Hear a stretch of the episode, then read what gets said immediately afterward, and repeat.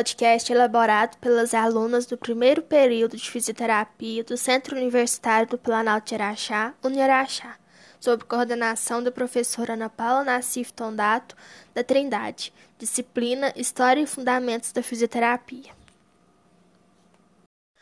A hidroterapia, também conhecida como fisioterapia aquática ou aquaterapia, é uma atividade terapêutica que consiste na realização de exercícios dentro de uma piscina com água aquecida, em torno dos 34 graus Celsius, para acelerar a recuperação de atletas lesionados ou pacientes com artrite, por exemplo.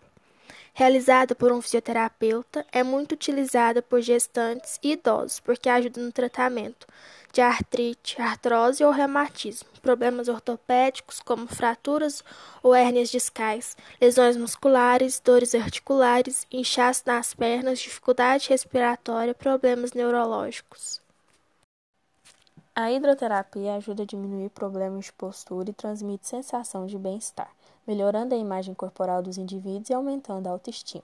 Além disso, também contribui para o fortalecimento dos músculos, alívio de dores musculares ou articulares, melhora do equilíbrio e coordenação motora, promoção do relaxamento muscular, diminuição de distúrbios do sono, redução do estresse e ansiedade, aumento das amplitudes articulações.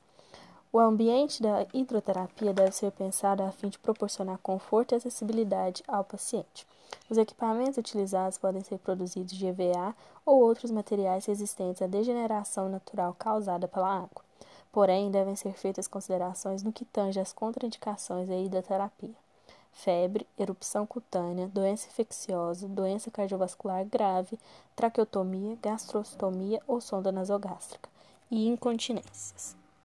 Fisioterapia respiratória. A fisioterapia respiratória pode ser caracterizada como sendo um conjunto de técnicas realizada com o objetivo de prevenir e recuperar disfunções referentes ao processo de respiração do ser humano, promovendo assim a máxima funcionalidade e qualidade de vida para as pessoas que sofrem com disfunções respiratórias.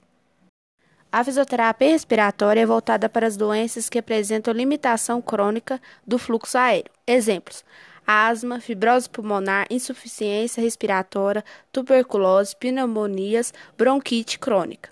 São indicados em praticamente todas as doenças respiratórias, nas unidades de terapia intensiva, pré e pós-operatório, e no nível ambulatorial para adultos, idosos e crianças.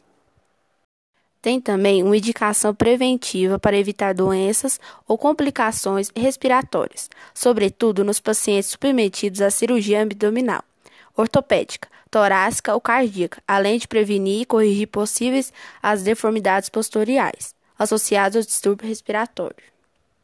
Todas as contraindicações da fisioterapia respiratória são relativas e incluem desconforto devido às posições físicas ou manipulações, anticoagulação, fraturas de arcos costais, fraturas vertebrais ou osteoporose.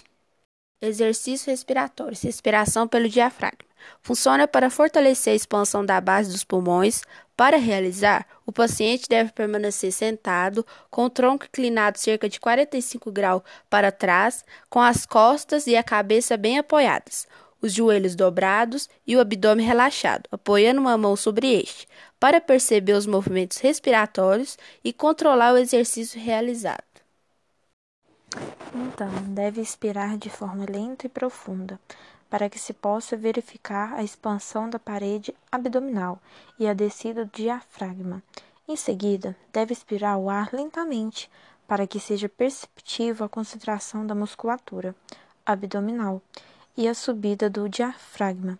Essa é uma das técnicas que são utilizadas assim que se inicia o tratamento do paciente com problemas respiratórios.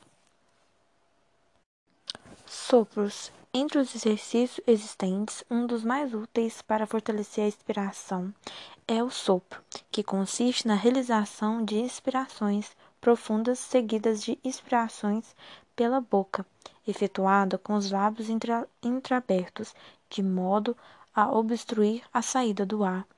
Este exercício não deve ser efetuadas muitas vezes seguidas, pois o excesso de oxigenação pode provocar enjoos e sensação de formigamento. Espirometria de estímulos. Essa técnica é indicada a fim de fortalecer a capacidade inspiratória, sendo realizada com a ajuda de um espirômetro, que é um aparelho simples que avalia o volume de ar aspirando. Para isso, o paciente deve colocar os seus lábios na abertura do espirômetro e inspirar o mais profundamente que conseguir. A abertura está ligada a um tubo que deságua numa divisão de três compartimentos, com uma bola de plástico no interior de cada um deles. Quanto maior for o volume de ar inspirado, mais bolas sobem no interior do compartimento. Ou seja, deve-se tentar fazer subir o maior número de bolas e mantê-las elevadas o máximo de tempo possível. Ao expirar, o paciente retira os seus lábios da abertura e as bolas descem.